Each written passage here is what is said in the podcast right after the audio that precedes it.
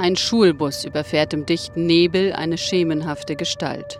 Besorgt steigt der Fahrer aus und wird auf bestialische Weise vom schwarzen Tod umgebracht. Nun befinden sich die Schüler und zwei Lehrerinnen in der Gewalt des Superdämons und ahnen nicht, dass sie nur Teil eines entsetzlichen Racheplans sind. Denn der Bus war auf dem Weg zur Hochzeit von Karin Becker und Will Malmann. Geisterjäger John Sinclair, der Sensenmann als Hochzeitsgast.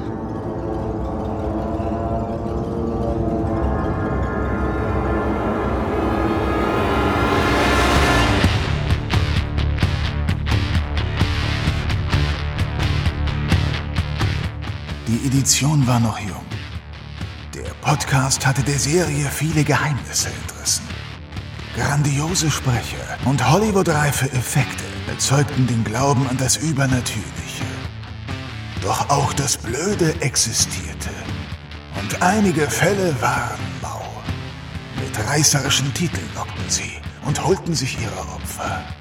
Geister, Dämonen, die Ausgeburten der Hölle. Sie alle warteten auf den Tag, an dem die Podcaster ihnen die Leviten lesen und die Serie in Heil oder Chaos stürzen würden. Denn ein Team war ausersehen, gegen die Mächte der Finsternis zu kämpfen. Dämonen nannten es den Bund des Lichts. Ihre Freunde nannten sie die Wortliga. Ihr Name war Team Sinclair.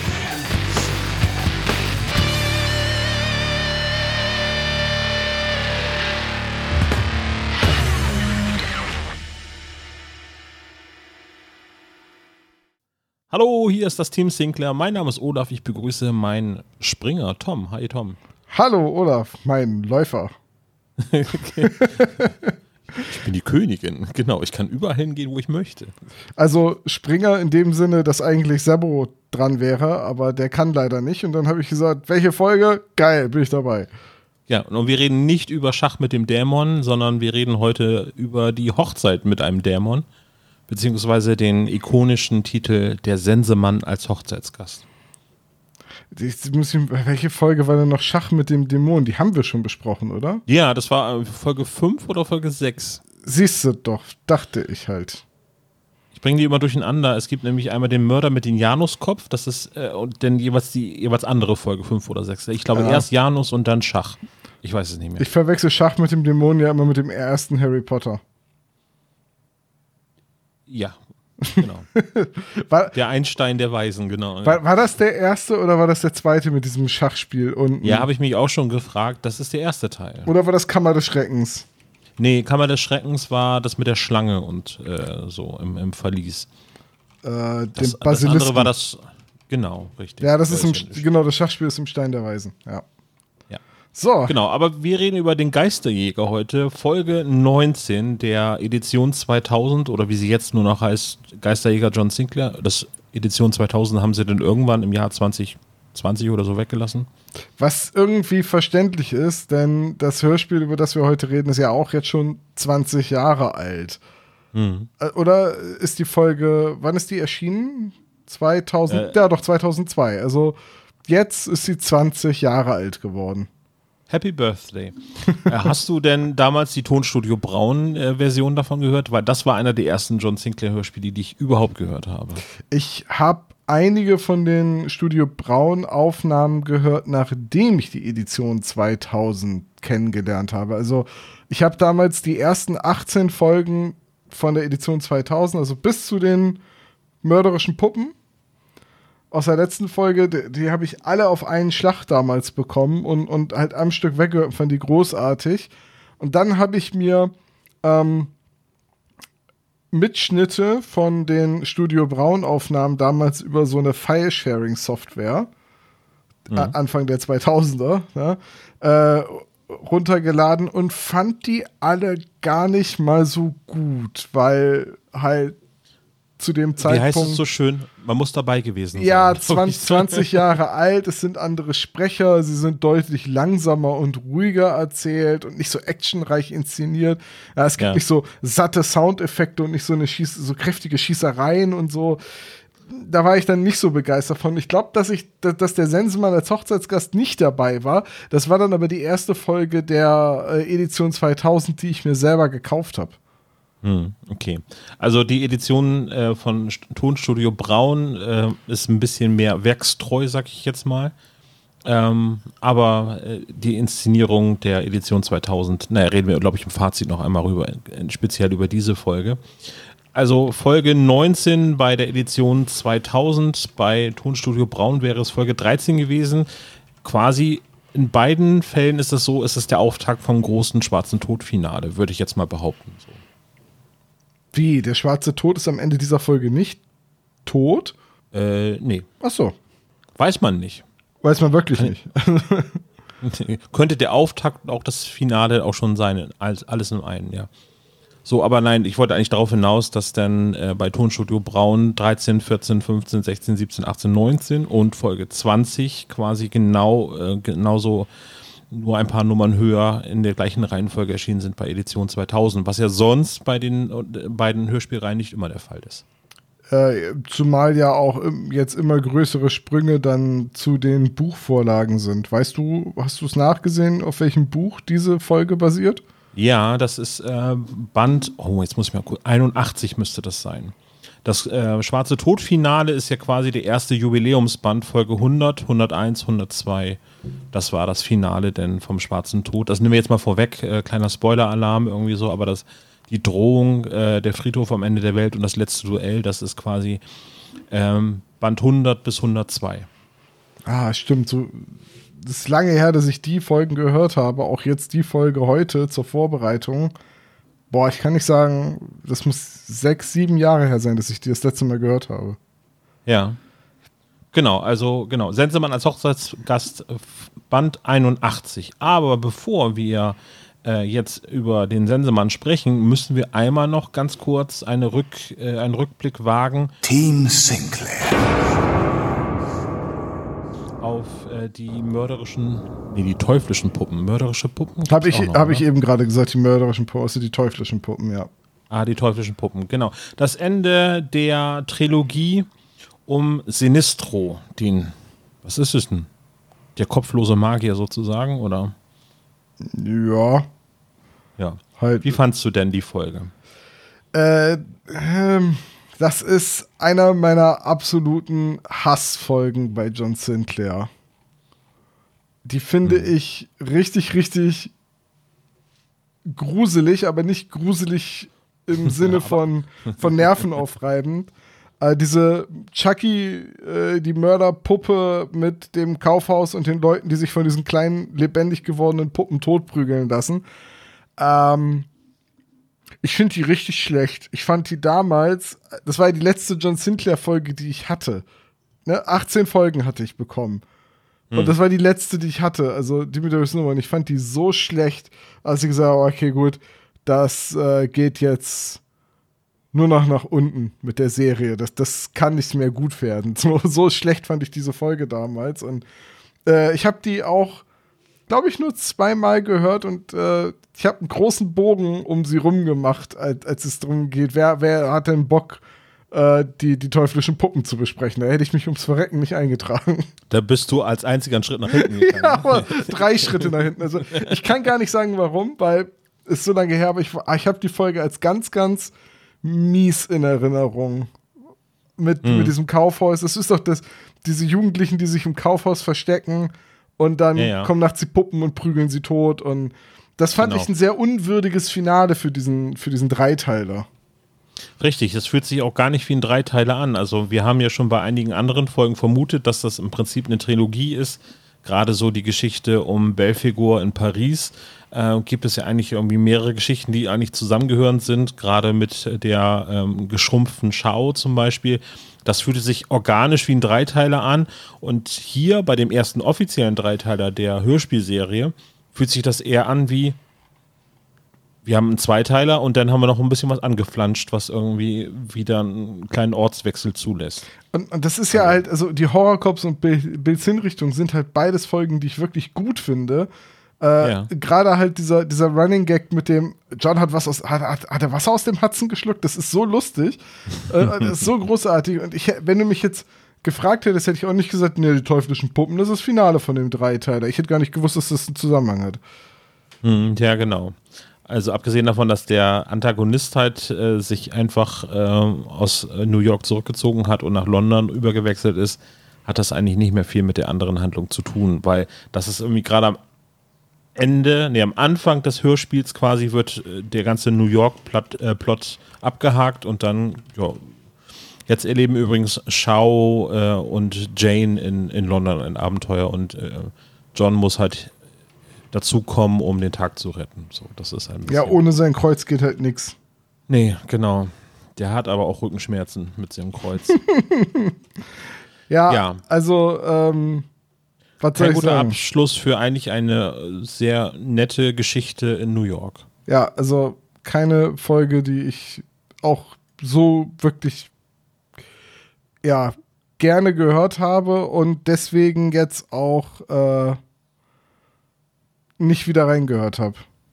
Ja, wir haben aber eine Challenge bekommen.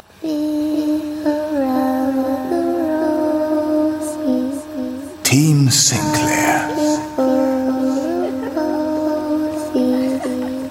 Und zwar äh, hatten ja John und ähm, Franzi waren es, die beiden hatten sich ja dann überlegt, was wäre denn jetzt eigentlich äh, eine Alternative gewesen zu den Puppen, die Sinistro hat belebt im Harrods? Was wären andere Gegenstände aus dem Kaufhaus, die lebendig ein viel größeres Problem für den Geisterjäger gewesen wären? Tom, was hast du denn, äh, denn da überlegt? Also ich bleibe bei meiner Antwort, die ich auch in der Vorbereitung immer wieder gegeben habe. Toaster. Weil, ich da einfach immer an diese Futurama-Szene denken muss, wo Professor Farnsworth dem Toaster beigebracht hat, Liebe zu empfinden mhm. und der dann wie so ein kleiner Hund Bänder ableckt. Ähm, ansonsten Dinge im Kaufhaus, die größeres Problem wären als äh, Puppen, äh, Fußbodenfliesen. Ja. So, wenn die alle beißen könnten, meine ich jetzt. Ja, ich hätte eigentlich was, äh, mir was ähnliches äh, notiert, und zwar Lego-Steine. Die können sich dann unter alle Füße der Welt irgendwie automatisch hinweg äh, transport, äh, teleportieren. So dass es dann quasi, äh, dass du nie wieder schmerzfrei auf dem Boden trittst. Oh, kennst du dieses, dieses Meme, das, das äh, dieses Bild aus dem Internet? Da siehst du so einen so Lego-Stein, der äh, allen anderen, der mit so einem Zeigestock vor so einem Schaubild von einem Fuß steht, wo so drei Kreuze eingezeichnet sind. Das ist so ein militärisches Briefing und die anderen Legelsteine stehen in so einem Halbkreis drumherum und hören sich quasi die Missionsbeschreibung an. Ja, auf jeden Fall. So, so ungefähr stelle ich mir das vor. So, ja, das äh, hast du dir ziemlich gut vorgestellt. Genauso habe ich mir das auch gedacht. ja, so Sachen wie Schaufensterpuppen und so weiter, das wäre zu offensichtlich gewesen und außerdem wäre es eh dann irgendwie ein Dr. Who-Fall gewesen und nicht ein John Sinclair. Ja. So. Das war nämlich, glaube ich, die erste Folge der New Who-Serie. Da ging es um Schaufensterpuppen in Harrods, die belebt worden sind und Dr. Who kam mit seinem Schallschraubendreher und rettet. Wie hieß noch der erste neue Dr. Eggleston? Eccleston? Eccleston? Genau. Eccleston. Genau. Ich habe immer gehört, nach dem würde die Serie richtig gut werden, aber ich bin über ihn nie hinausgekommen. Ja, äh, ich bin ein großer Fan vom zehnten Doktor. Er war ja der neunte. Ich bin ein großer Fan David von Tennant. David Tennant. Ja, das, das genau. glaube ich auch, dass das äh, ich glaube, das wäre auch so allein von, von den Schauspielern her mein Lieblingsdoktor. Ja, äh, also auf jeden Fall hat auch irgendwie mit die besten Geschichten, finde ich so. Tja. Also eine Serienempfehlung. Äh, haben wir noch was an äh, belebten Gegenständen in Harrods? Ansonsten würde ich nämlich diese Aufgabe als erledigt ansehen. Ja, ich hoffe, dass. Also so ein bisschen drum gedrückt, aber ich weiß nicht, gibt es in Harrods ein, so, so einen Baumarkt? Weil es, es, gab immer so ein Computerspiel namens Dead Rising, wo man in einem Einkaufszentrum gefangen ist, wie in äh, dem Romero-Klassiker Dawn of the Dead. Ja. O ja. Und da ist halt der Baumarkt mit der gefährlichste Ort wegen der ganzen Werkzeuge, die es da gibt. Ja, also eine Kettensäge, aber dann müsste auch das Öl belebt sein. Oder so eine lebendig gewordene Heckenschere, das wäre ja auch schon gefährlich. Es erinnert mich dann aber eher an Brain Dead so Rasenmäher vorm Bauch geschnallt. So. Das kann auch sehr hässlich sein. So. Ja, this is my boomstick. Gut. Also Aufgabe so halb erledigt. Ich hoffe, ihr habt Rücksicht. Wir sind zwei äh, gestresste Herren, die ein bisschen schwitzen bei dieser Podcast-Aufnahme. Es ist, ist super warm. Also das kann man, glaube ich, auch dazu sagen. Während wir das hier aufnehmen, haben wir, glaube ich, mit die heißesten Tage des Jahres. Das könnte daran liegen, dass die Hölle zugefroren ist, ne? Weil das ist ja ein, äh, wie heißt das, Indothermer-Vorgang oder ist es Exothermer? Weil wenn die Hölle zufriert, dann muss es ja woanders unheimlich warm werden. Und das ist, glaube ich, jetzt ja gerade der Fall. Ja, ich, ich hatte das mal gelesen, dass jemand diesen Beweis erbracht hat, dass das Hölle zufrieren eine endotherme Reaktion ist. Ja. Aber es Siehst ist lange her.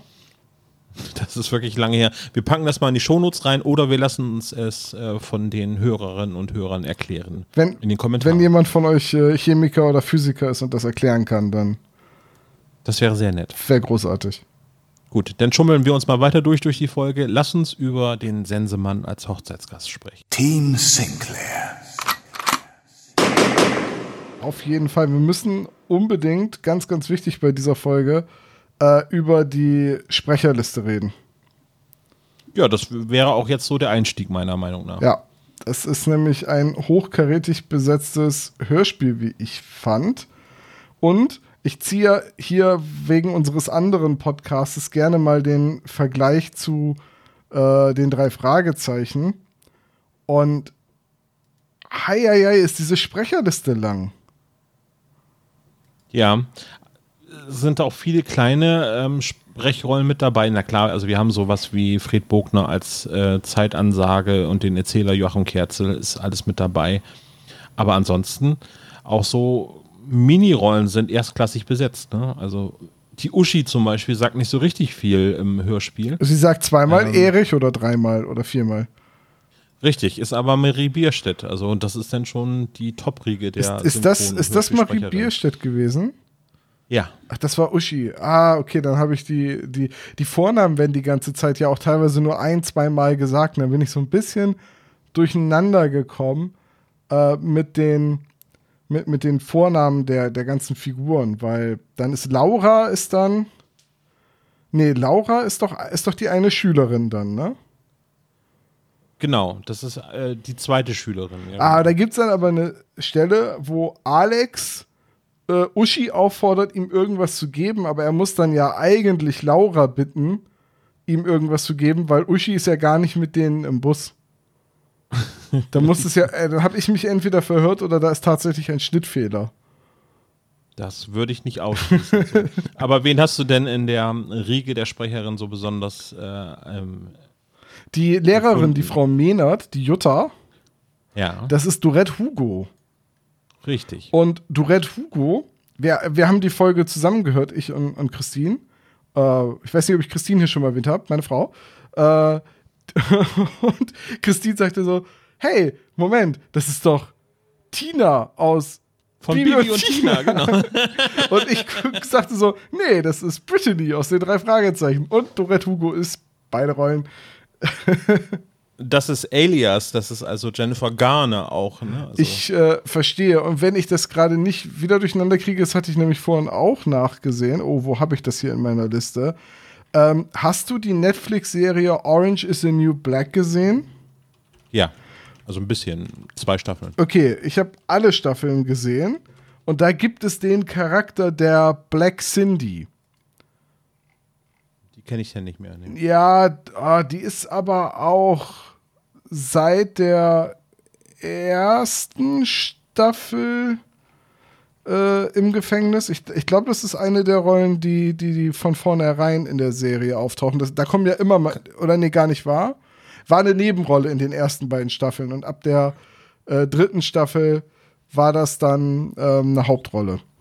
Ich habe eher so ähm, Crazy Eyes und äh, Captain Janeway habe ich in Erinnerung. Also das ist, oh, das ist Cap Oh mein Gott.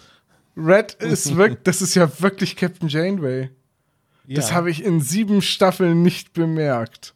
Sorry. Nee, es ist großartig. Danke. Das muss ich nachher nochmal nachsehen. Ist, ich, das ist ja unfassbar. Ich habe Kate Mulgrew wirklich nicht erkannt, dass das Captain Janeway ist. Krass, mhm. wie sehr Leute sich verändern, wenn man, wenn sie dann ein bisschen anders ge geschminkt sind. Nee, und äh, die Rolle der Black Cindy wird gesprochen von Joselin Gassen. Und die jetzt Karin Mallmann spricht. Und das ist Karin Mallmann in dieser Folge. Und äh, da sagte Christina dann auch die ganze Zeit so, also für mich sitzt da jetzt gerade so eine leicht übergewichtige schwarze Strafgefangene neben Will Wallmann. ja, es ist aber auch, glaube ich, die, ist es die Synchronstimme von Cher? Das kann gut sein, ja. Also Joselin Gassen hat ja sehr viele, sehr, sehr viele Rollen äh, gespielt. Ich will dir mal was sagen, aber ich verwechsel sie tatsächlich immer mit ähm, die kommt hier nämlich auch in diesem Hörspiel vor. Das ist nämlich, ich muss jetzt gerade mal eben gucken, nicht, dass ich den Namen falsch sage. Das ist Marianne Groß, also die Elfie Kürst.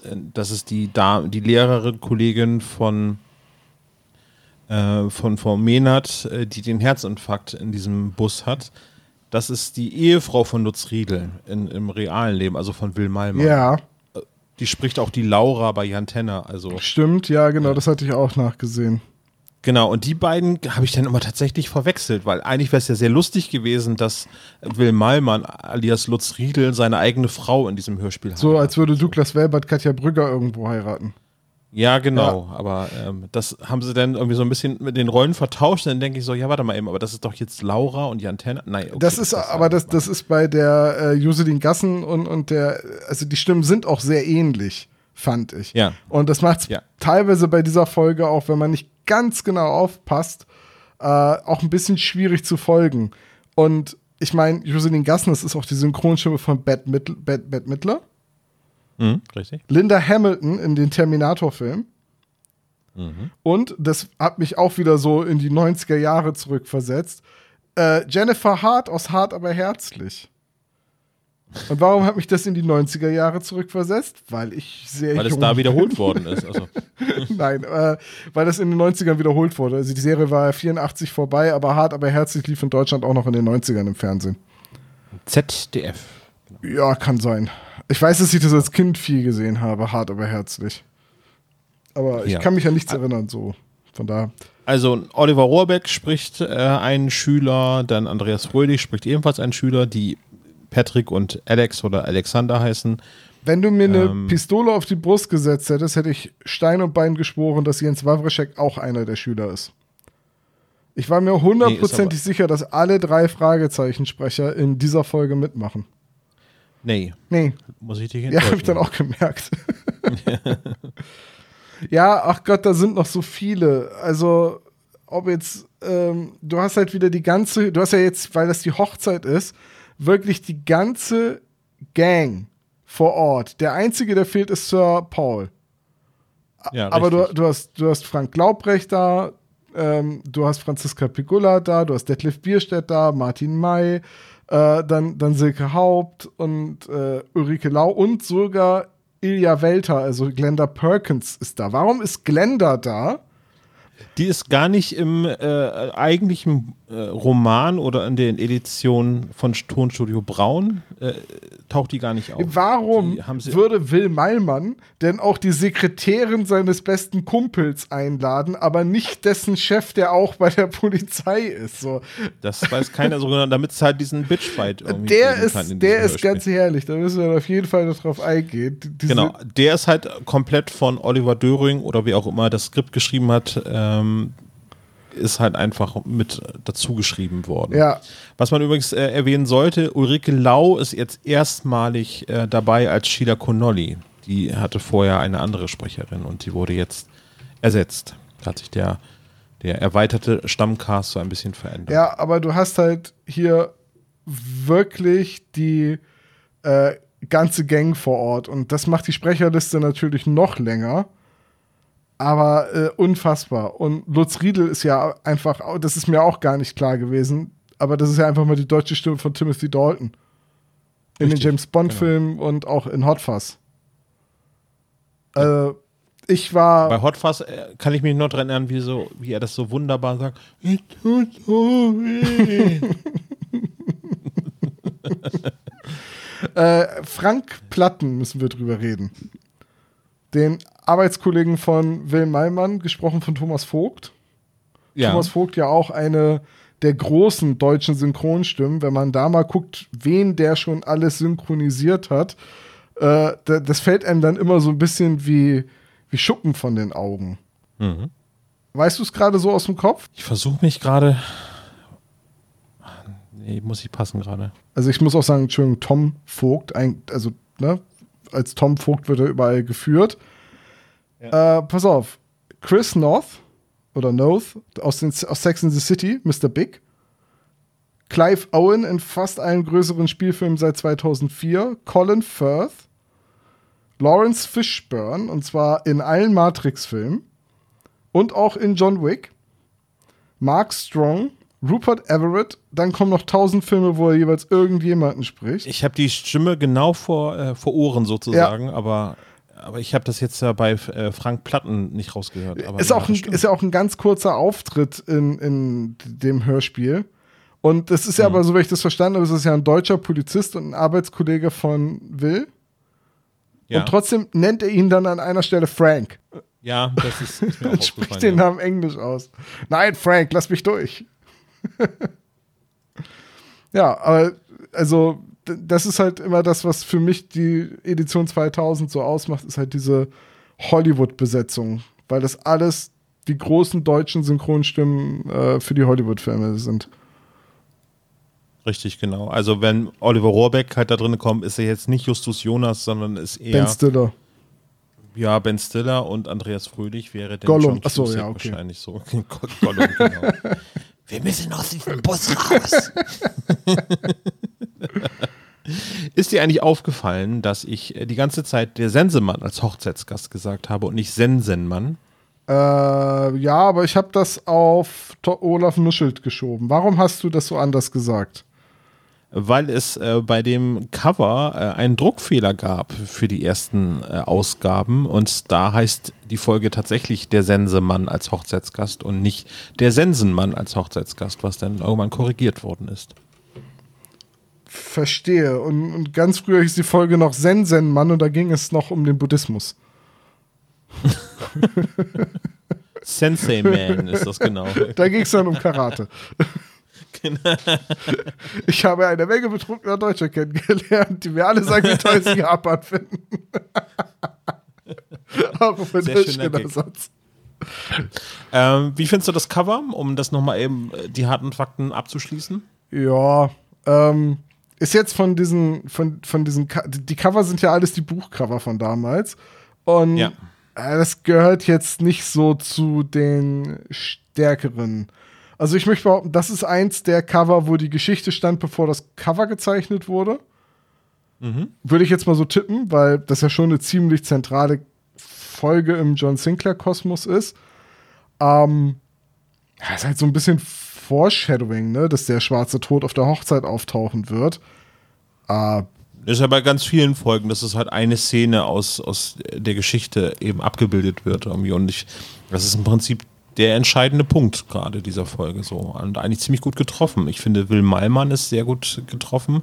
Er ist ja von seinem Erscheinungsbild her ein, ein, ein kräftiger Mensch mit schütterem Haar und ähm, das ist ziemlich perfekt. Getroffen, ja, das, das, das also. Cover ist ziemlich gut getroffen, aber es gehört jetzt nicht zu meinen Lieblingscovern der Edition 2000. Gut, und der schwarze Tod ist ein schwarzes Skelett, aber das hatten wir ja schon mal besprochen. Ja, du kannst halt ein schwarzes Skelett in einem schwarzen Umhang vor einem dunklen Hintergrund echt schlecht zeichnen. Ne? Das ist so. So wie die ostfriesische Flagge. Weißer ne? Adler auf weißem Grund, genau die. Genau, so, so, so ist es halt gleichzusetzen. Ja, gut. Also finde ich ein sehr ikonisches Cover, weil äh, man dort zum Beispiel Protagonisten sieht, die ja nicht John Sinclair sind, so mal ein bisschen. Ich weiß nicht, wer die Hochzeitsgäste da im Hintergrund sind, ob die noch irgendwelche Personen sind, ob das Senden Suko ist oder ob das John Sinclair ist, das weiß man nicht, das erkennt man nicht.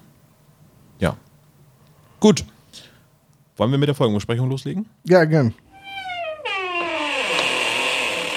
So, wie fängt das Hörspiel denn an?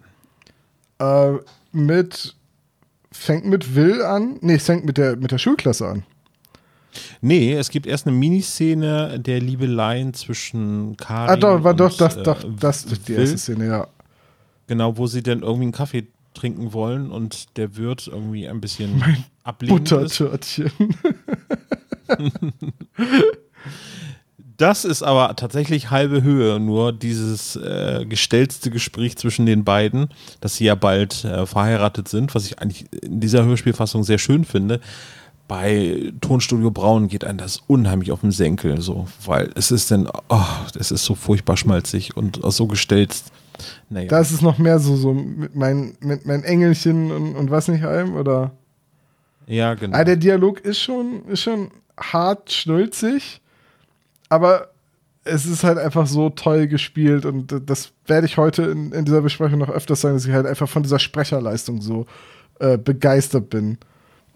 Mhm. Habe ich mir eine Notiz gemacht, wo ich dir widersprechen muss, aber da kommen wir Ja, ich sage auch nicht, dass es durch die Bank weg immer so ist, aber ich habe ganz oft beim Hören dieser Folge wieder gedacht, so, ah, das sind alles so großartige Schauspieler und also gerade dieses äh, um sein Leben schreien und, und dieses Panikattacken spielen und auch diese Wutanfälle oder also die, diese, diese tief emotionalen Momente, also wo halt diese Emotionsspitzen äh, im, im Spiel wichtig sind. Das ist so großartig bei der Edition 2000. Aber äh, mhm. du, du darfst gerne nachher sagen, an welcher Szene ich da vollkommen falsch liege. Weiß ich nicht, ob du da falsch liegst oder ob ich das einfach überinterpretiere. So. Ähm, auf jeden Fall ist es jetzt ein Extended Cold Opener, weil es ist einmal jetzt äh, die Vorbereitung so, es geht um die Hochzeit äh, mit, mit dieser einfachen Eröffnungsszene. Ähm, umreißen die im Prinzip schon den ganzen Plot, was so auf uns zukommen wird. Und dann fängt äh, noch natürlich, muss noch eine Bedrohung rein in, als Cold Opener. Jetzt geht es nämlich äh, zu der Busreisegesellschaft. Eine Schulklasse mit zwei Lehrerinnen und einem Busfahrer ist unterwegs. Ja, Weißt du, wie viele es sind, wenn es heute ein Quiz geben würde, wie viele Leute in dem Bus sitzen? Ah, warte. Ähm, Will sagt ja noch zu, zu Karin, äh, wie viele Leute es waren. Es waren 14 SchülerInnen, zwei Lehrerinnen und der Busfahrer, also 17 Personen, oder? Richtig, genau. Ja. ja. Also war 14 richtig. Richtig. Ah, ich ja. war, war, mir nicht mehr sicher, ob 14 oder 16, ja. Wenn es ein Quiz so. gäbe, bei diesem Podcast, ja, hätte ich jetzt einen Punkt. Wir wollen aber hier nicht die bösen Geister beschwören, die. aber es wäre doch gut, wenn wir dann hier einen Quizmaster hätten und der würde dann Dr. Tod heißen. Der Tod. Du musst, du musst dieses Quiz unbedingt gewinnen. Du willst, du willst dich bei Dr. Tod versagen.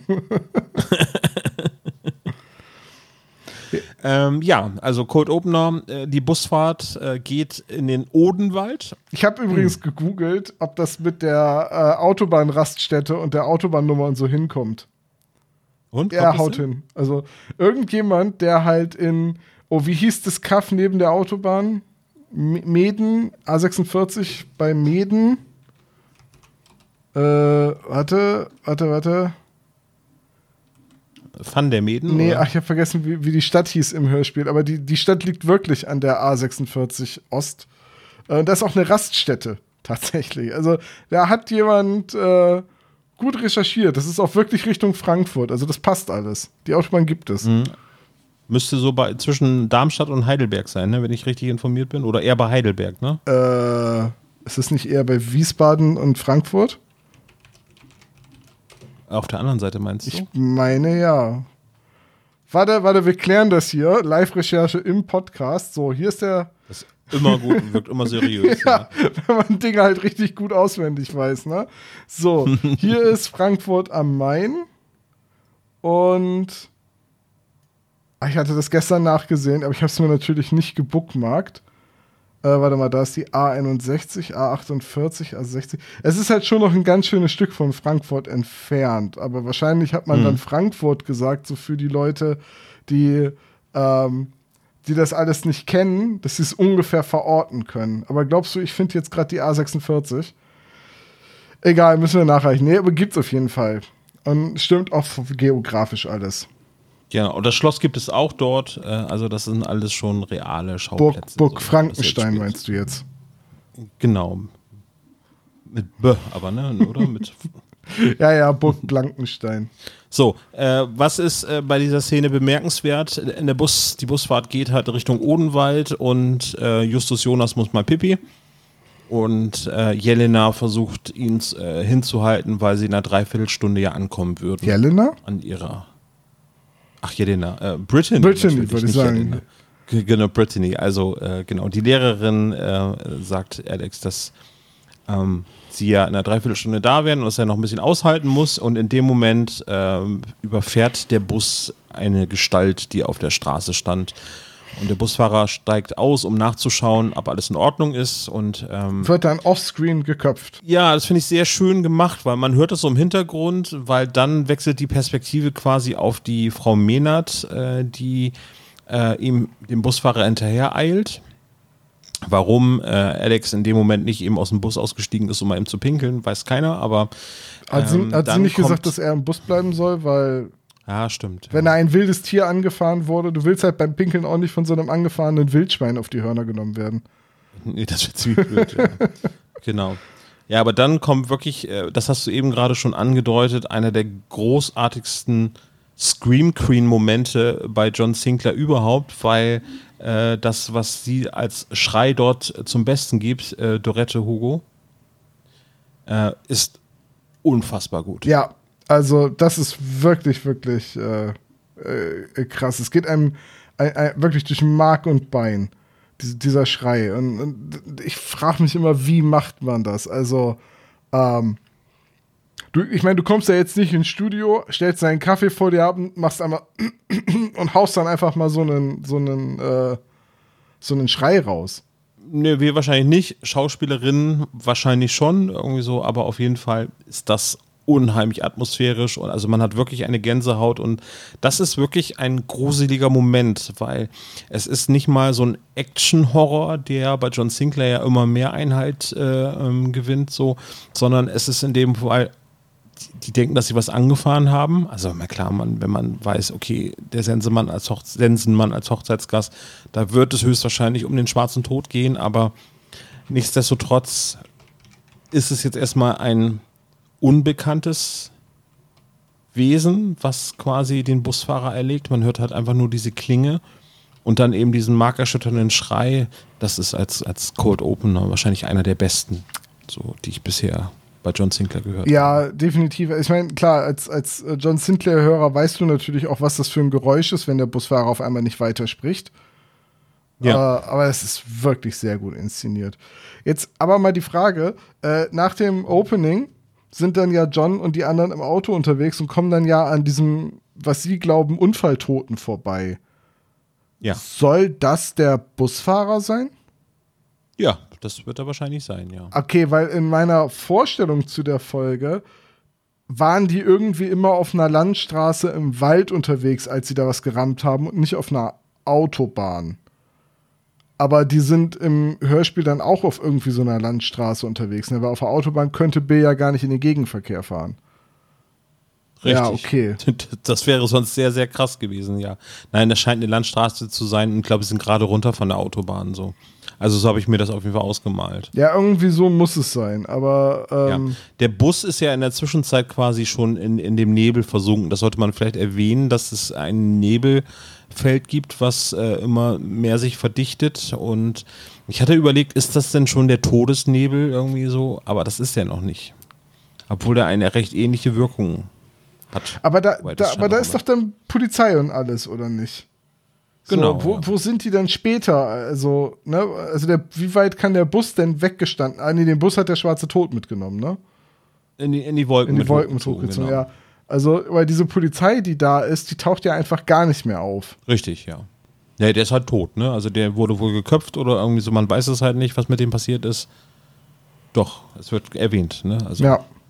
Dass, dass er auf jeden Fall tot ist und der Bus wird irgendwie dann, weil sie gehen in den Bus, schließen die Tür und ähm, dann ist der Bus irgendwo anders. Es wird halt nicht weiter definiert und äh, die vier, die im Auto sitzen, sind äh, Sheila und Bill und Jane und John und äh, die beobachten das Ganze und das finde ich da merkt man bei dem Gespräch, wo vier Beteiligte quasi immer nur in ganz kurzen Sätzen sich miteinander unterhalten, oh, habt ihr das gesehen? Ein Toter, immer diese Raser und so weiter.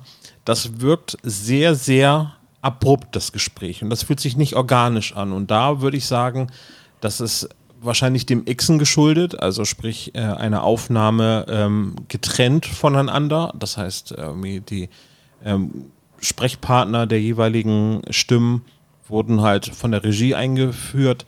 Das fühlt sich nicht so organisch an. Weißt du, was ich meine? Ja, ja, ich äh, weiß aber, ziemlich aber genau. nur was du bei dieser einen Szene so. Und, und ich kann mir gut vorstellen, dass du da vollkommen recht hast, weil äh, ich fand auch, dass gerade Bill, also Detlef Bierstedt, mit seinen Kommentaren immer so so eine hundertstel Sekunde zu früh oder eine hundertstel Sekunde zu spät kam. Also, also ne, es wirkt ein bisschen so, als würde er seinen Einsatz verpassen.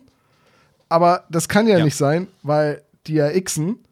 Also ist da halt einfach was dann im Schnitt so ein bisschen, aber wirklich ganz minimal verrutscht so. Ja, so fühlt sich das so ein Aber bisschen auch an. nur in dieser einen Szene. Fand, fand Ja, ich jetzt. Aber ja, ne? Ja, aber äh, vielleicht liegt es auch daran, dass in dem Gespräch quasi vier Leute gleichzeitig beteiligt sind. Normalerweise hast du immer so eine Dialogsituation, wo dann zwar immer der eine sich mit dem anderen unterhält und dann wechselt das Gespräch, dann, aber in dem Fall ist es ja wirklich ein Vierergespräch und ich glaube, das ist halt relativ schwierig gewesen, so vom, vom, vom Timing her irgendwie so umzusetzen. Fühlt sich bei mir auf jeden Fall so an. Ich bin da kein Experte. Mhm. Und ähm, vielleicht ist das nicht so gut geschnitten. Im Gegensatz zu dem Rest des Hörspiels war. Das ist, glaube ich, außerordentlich gut. Ja, auf jeden Fall. Ja. Gut, so. Also die Handlung teilt sich jetzt auf. Es gibt Blenden zwischen dem Bus, äh, was dort passiert, Aufregung, die Tür kann nicht geöffnet werden, der schwarze Tod wäre da, die Tür wird geöffnet, es wird, ähm, das finde ich wirklich ganz schön, weil Alex, also Oliver Rohrbeck, dann, nee, Patrick ist es nicht Alex, äh, Patrick sagt Patrick dann, und Alex, möchte- das sind Deutsche. Patrick, ja, Entschuldigung, aber bei drei Fragezeichen, Patrick ist halt so nah. an Ja, ja. Patrick und Kenneth, also, Also Patrick äh, öffnet dann die Tür und er sagt halt zu seinem äh, Kumpel Alex, ähm, dass er den Boden nicht sieht und dann passiert was ganz Cleveres, weil sie werfen Gegenstände halt einfach aus dem Bus heraus und hören halt eben den Aufprall nicht. So eine ganz typische mysteriöse Trope, ne, so aus, aus Filmen. Ne? Mhm. ja gut, aber besser das als die andere Lehrerin, ne? Einfach rausschubsen, genau. Ah, die wird, eh, die wird eh sterben, irgendwie so, genau. Genau, also Jutta Mehnert, das ist die äh, Lehrerin, die dann beschreibt, was sie gesehen hat und die äh, Schülerinnen und auch ihre Kollegen glauben mir nicht so recht, äh, aber das Ganze wird immer mehr unterfüttert mit eben dem Nebel, der sie umschließt und eben halt an dieser Szene, an dieser Tür, dass sie denen eben halt doch Glauben schenken und es schwört ja auch der schwarze Tod umher. Ja, das Und deswegen verbarrikadieren sie sich da drinnen und äh, ja. Gab es nicht im US-Fernsehen auch immer so eine äh, Kinderserie, so, so eine Lernsendung, wo Leute mit einem magischen Schulbus unterwegs sind, der auch mal so über einen Regenbogen fliegt und so? Oh, das weiß ich nicht. Äh, vielleicht ist das so ein bisschen davon inspiriert. Halt, halt ein bisschen die, die Halloween-düstere Variante von der Sendung, aber Das könnte sein, ja. Also ich habe jetzt keinen Regenbogen in Erinnerung in dieser Folge hier. wobei nach dem Nebel hast du ja eine gewisse Luftfeuchtigkeit, also könnte. Ja. Gut, also das ist so der, also ich habe den Plot jetzt so ein bisschen zusammengefasst, weil eigentlich passiert dann nicht mehr, außer dass sie sich verschanzen, dass äh, Patrick immer noch irgendwie droht, seine Blase zu platzen, weil er immer noch auf Toilette muss. In einer solchen Notsituation hätte ich mich auch dazu hinreißen lassen, in den Bus zu pinkeln. Ey, irgendjemand wird doch eine leere Punika-Flasche oder so dabei haben. Also irgendwas mit einem etwas größeren Hals. Ist, vielleicht hat Harry sowas sogar was vorne, weil er immer Langstrecken fährt. Und damals gab es noch nicht das, äh, Diesen Stadionfreund, so, oder? Diesen Beutel, den man sich ums Bein schnallt. ich, ich, keine Ahnung, aber ich, ich hätte auch an, an Patricks Stelle ähm, Schritte in Erwägung gezogen. So, wir behalten aber im Hinterkopf, dass der schwarze Tod quasi irgendwie dort präsent ist und äh, darüber müssen wir nachher nochmal sprechen, weil er scheint ja irgendwie omnipräsent zu sein in diesem Bereich Der, des Odenwalds. der schwarze Tod ist für mich sowieso mh, zu einem gewissen Grad ein äh, Ministerium. Also ich finde halt immer, der schwarze Tod ist in der Anzahl seiner Kräfte und Fähigkeiten und seiner Macht recht schwankend. Ich weiß, ich weiß nicht, wie ich, wie ich das beschreiben soll. Also der, der wird immer so aufgeplustert, so, der ist so groß und so gefährlich und der wird halt jetzt seit 20 Folgen so aufgebaut, aber letztendlich lässt er sich dann äh, von John relativ leicht immer in die Flucht schlagen und besiegen. Ich weiß aber nicht, ob der Schwarze Tod das in dieser Folge auf die finale Konfrontation ausgelegt hat. So. Ja, eigentlich ja schon. Ich meine, er entwaffnet John und äh, plant ja auch, ihn dann da an Ort und Stelle zu töten. Der ist ja nicht nur vorbeigekommen, um Karin Mallmann umzubringen. Ja, aber er möchte auf jeden Fall die Gruppe schwächen und so. Das scheint ja seine erste Intention. Ja, aber dann tötet man doch noch die, doch nicht die Ehefrau. Also die, die Ehefrau von, ja. von Will Mallmann umzubringen, ist ja nicht die Gruppe schwächen, sondern es ist ja einfach nur so ein, so, so ein mieser kleiner Anschlag, so, so, so, so, so ein, ähm, wie sagt man das denn auf, Deutsch? Im Englischen hätte ich jetzt so den Begriff Patty, also äh, so, so wirklich so ein erbärmlicher kleiner Schlag so von hinten, den keiner kommen sieht. So, also das ist ja, das ist ja kein Zeichen setzen oder so, das ist ja eigentlich nur feige. Aber vielleicht ist das auch wieder so ein bisschen der Hintergrund, dass man halt äh, auch sagen will, ähm, der ist halt feige, der feige Tod. Ja, könnte sein. Machen wir im Plot weiter. Ähm, die vier, also die Reisegesellschaft kommt an, nachdem äh, Suko und Glenda Perkins bereits schon bei der Lokalität angekommen sind, beim Hotel. Die sind ein Flugzeug früher da gewesen, ne, glaube ich. So wurde das erklärt. Ja, die, die, die, sind auf jeden Fall mit einem anderen Flugzeug gekommen, das keine Verspätung hatte. Genau, also Shao ist natürlich auch da, äh, aber äh, Hauptaugenmerk ist jetzt eigentlich so die Gespräche zwischen ähm, John und Will Malmann, ja. weil äh, John ist natürlich super gelassen und cool und Will Malmann ist zunehmend nervöser, ob seine Braut dann auch rechtzeitig ankommen wird und ähm, das ja, so als Best Buddy äh, ist John Sinclair dann schon sehr anstrengend, weil der nimmt ihn halt nur aufs Korn, dass er irgendwie vergessen hat, äh, die Ringe einzustecken und so weiter und so weiter. Das ist nicht sehr förderlich, gerade wenn man irgendwie zwei Stunden vor seiner Hochzeit steht. Weil so viel Zeit ist denn noch bis zur Trauung, als die dort angekommen sind. Ja aber schon lustig. Äh, noch lustiger ist eigentlich ähm, das Gespräch dann zwischen Glenda, Jane Collins und eben äh, John Sinclair, der eben die beiden äh, vorstellt einander. Ja. Das passiert nur exklusiv in diesem Hörspiel. Also du hattest ja eben schon gesagt, wieso ist Glenda Perkins zugegen? Ich glaube nur, um äh, Jane Collins die Augen auszuhalten. Ja, das ist nur damit dieser Grund da ist, dass diese beiden Frauen einmal aufeinandertreffen und ähm, gut, also Glenda ist ja so ein bisschen wie Moneypenny und gräbt immer an John rum. Aber äh, ja. das ist ja, also so das ist das so? Gräbt sie an John Zumindest rum, so ein bisschen, nicht ganz so offensichtlich wie Moneypenny gerade in den frühen Bond-Filmen, aber dass, dass Glenda ein Auge auf John geworfen hat, das ist ja schon klar. Und äh, dass die beiden Frauen dann so aufeinander losgehen. Ich habe eben gerade fiel mir so der Begriff Stutenbissigkeit ein und jetzt weiß ich nicht, ob man das noch sagen darf oder ob das frauenfeindlich ist. Aber ist es auf jeden Fall. Es ist ja. auf jeden Fall frauenfeindlich, oder? Würde ich jetzt ja, so sagen, sollte ich diesen Begriff vielleicht aus meinem Vokabular streiten. Aber das ist halt so, so eine, so eine, die zicken sich da an und, und die haben halt, die kennen sich nicht, aber weil sie beide irgendwie so John so, ne, da hassen die sich halt sofort. Sind sich halt sofort un unsympathisch deswegen. Und ich frage mich, äh, worauf das Ganze basiert, weil Jane denkt, dass äh, sie als Sekretärin von John viel hübscher ist, als sie sein dürfte. Oder ähm, gab es schon irgendwie Erwähnung gegenseitig im Vorfeld, dass man sagt, ach ja, übrigens hier so meine Sekretärin Glenda, die machen ganz fantastischen Kaffee und naja, ähm, Jane Collins wird ja öfters mal als etwas eifersüchtige äh, Frau dargestellt. Und Jane ist ja auch immer ein bisschen zickiger. So, wenn, wenn John mal was vergisst oder so, dass sie ihm dann die kalte Schulter zeigt oder ihn abblitzen lässt und er sich dann erst, erst wieder gut bei ihr machen muss. Weißt du, Jane ist halt auf der einen Seite so eine unfassbar kompetente äh, Knallerdetektivin. So selbstbewusst, tough, kann austeilen, kann einstecken, äh, ist, ist schlagfertig, ist intelligent und auf der anderen Seite ist sie aber immer so, so, so, so zickig. So zwei Charakterzüge, die für mich nicht so zusammenpassen. So, sie ist mhm. ja für mich immer so eine leicht widersprüchliche Figur und jetzt die, die Sekretärin, diese hübsche Sekretärin, die auch noch so guten Kaffee macht, die ist halt sofort ein rotes Tuch. Ja, das ist, äh, da hast du völlig recht, irgendwie, dass das ein bisschen, ähm, wie sagt man, ambivalent ist, dass Jane auf der einen Seite selbstbewusst und tough ist und auf der anderen Seite eifersüchtig. Irgendwie das, ne? Also wenn, wenn jemand selbstbewusst ist, dann wäre meiner Auffassung nach irgendwie die Person nicht zwangsweise auch ähm, eifersüchtig, weil Eifersucht würde ja denn daraus entstehen, dass man sich quasi selber nicht, ich weiß es auch nicht.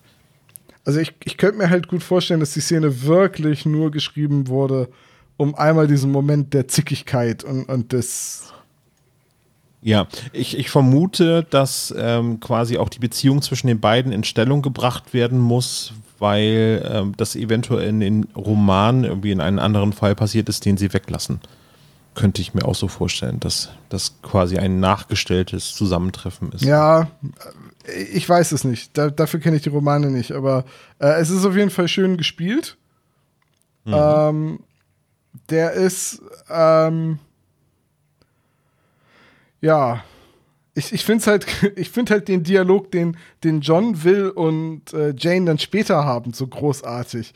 Wo Will sagt, nein, sie hätte bestimmt nur zufällig die, gleichzeitig auch die Zimmernummer gesagt. Sie hat das bestimmt nicht gesagt, weil sie will, dass du hier hinterher gehst. Das ist, das ist so gut, dieser, dieser Sarkasmus von Lutz Riedel, da ist super ist ganz großartig gespielt, genau, weil da durch, durch dieses Streitgespräch oder ähm, die Eifersüchteleien zwischen den beiden das steht im Gegensatz zur Tonstudio Braun äh, Auffassung, weil da ist es im Prinzip die romantische Stimmung, ähm, geht über auf Jane und John und die verabreden sich dann quasi für eine, äh, für ein, wie heißt es, Beisammensein oder einander verstehen, heißt es in der Bibel, glaube ich, ähm, für nach der Trauung.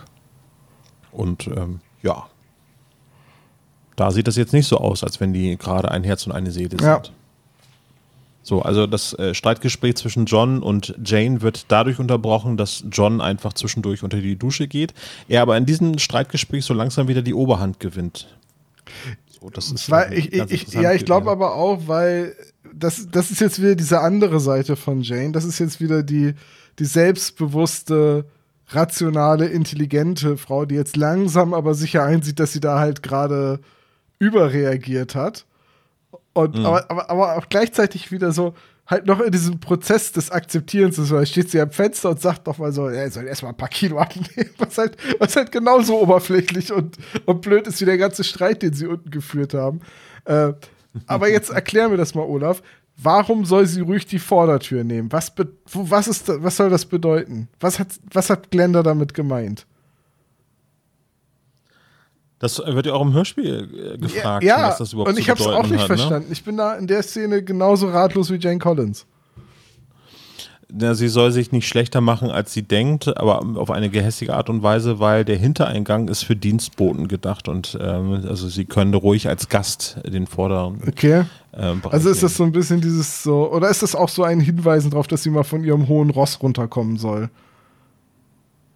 Könnte auch ja. sein. Gut, wir wissen es nicht. Gut, also keine Hintertür-Gags oder so habe ich da jetzt. Nee, nee, nee, nee, das, also jetzt irgendeine sexuelle Anspielung hätte ich da jetzt auch nicht drin verstanden. Ja. Also wäre ja auch eine, eine äh, valide Interpretation gewesen, aber es passt halt einfach nicht in die Tonalität der Serie so. Von daher. Gut. Ja, ähm, dann gibt es ein Schrei von Jane während John unter der Dusche steht, weil sie etwas in den Nebel gesehen hat, der sich jetzt quasi um das Gebiet, äh, um die ähm, Festivitäten herumzieht. Dieser Nebelring. Und da hat sie wohl was gesehen. Das ist ein sehr markanter Schrei, finde ich, für Jane Collins. John kommt aus der Dusche raus, ist irgendwas und dann spielt sie das halt so runter. Und das ist jetzt wieder irgendwie was, was auch nicht so richtig so zusammenpasst. Ich meine, die haben jetzt schon jede Menge dämonische Erfahrungen, auch die beiden zusammen im Team. Und wenn sie im Nebel irgendwie einen Bus umherschwirren sieht, dann ist das etwas, was man nicht so abtut und sagt, ja, das ist äh, wahrscheinlich nichts, habe ich mir nur eingebildet. So, warum sollte ein Bus in diesem Nebel sein? Mhm. So. Ja, ein Moment, der so ein bisschen den Eindruck vermittelt, wie die Wachen in Skyrim. So, du schießt einen Typen direkt neben ihm mit einem Pfeil über einen Haufen. Er erschrickt, mhm. du versteckst dich im Schatten. Ah, war wahrscheinlich nur der Wind. So. Genau, und, und setzt sich wieder ans Feuer neben seinen toten Kameraden und äh, isst weiter geskriptet sein, sein Hammelfleisch. Ja, ja. ja, genau so ein Moment ist es hier auch. Und ja, ähm, so langsam sollte man meinen, nach all den Dingen, die sie erlebt haben, ich meine, Jane Collins war schon tot. Ja, die ist wiederbelebt worden. Die, die, die, wissen, was Atlantis ist. Und, und, und, und, und. Da sollte man hier wirklich nicht sagen, ach ja, habe ich mir bestimmt nur eingebildet. Genau, also irgendwie gerade die beiden dürfen sich eigentlich nichts mehr einbilden, sondern die erleben alles Verrückte irgendwie. Naja, gut. Müssen eigentlich sofort hellhörig werden. Dann springt die Handlung natürlich wieder zwischen Bus und äh, der Hochzeitsgesellschaft hin und her. In der Zwischenzeit landet der Bus sozusagen vor dem Hotel, während sich äh, die ähm, Hochzeitsgäste auf den Weg zur Trauung machen. Und dann äh, gibt es noch eine, äh, einen Horrormoment äh, zwischen dem Bus sozusagen und äh, den Gastgebern des Hotels, nämlich äh, Erich Germann, also Deutscher kann ein Name kaum sein für ein, äh, ein Gastwirt, der mit seiner Frau sich darüber unterhält, dass der Bus wohl angekommen ist und er das gar nicht mitbekommen hätte. Er hätte das eigentlich hören müssen. Der, der Bus wurde ja auch durch Wolken und Nebel getragen, quasi dort abgesetzt vom Schwarzen. Ja, im Prinzip ist das die Zukunft der Mobilität, ne? Das wäre eigentlich ganz schön irgendwie. Das wäre noch so ein Karrierestandbein für den Schwarzen Tod gewesen, einfach so. Also, äh, und Sie, Herr Tod, was sind Sie vom Beruf? Logistiker. ich nee, warte, das muss eine noch tiefere Stimme sein. Logistiker. Ich verschiebe Busse auf der ganzen Welt. ja. Äh, dann, dann kommt wirklich eine sehr gruselige Szene. Er, der Gastwirt, äh, Herr Germann oder Erich, äh, wie er heißt, äh, geht raus und möchte zum Bus gehen. Er bekommt nicht so richtig mit, was die Leute im Bus sagen.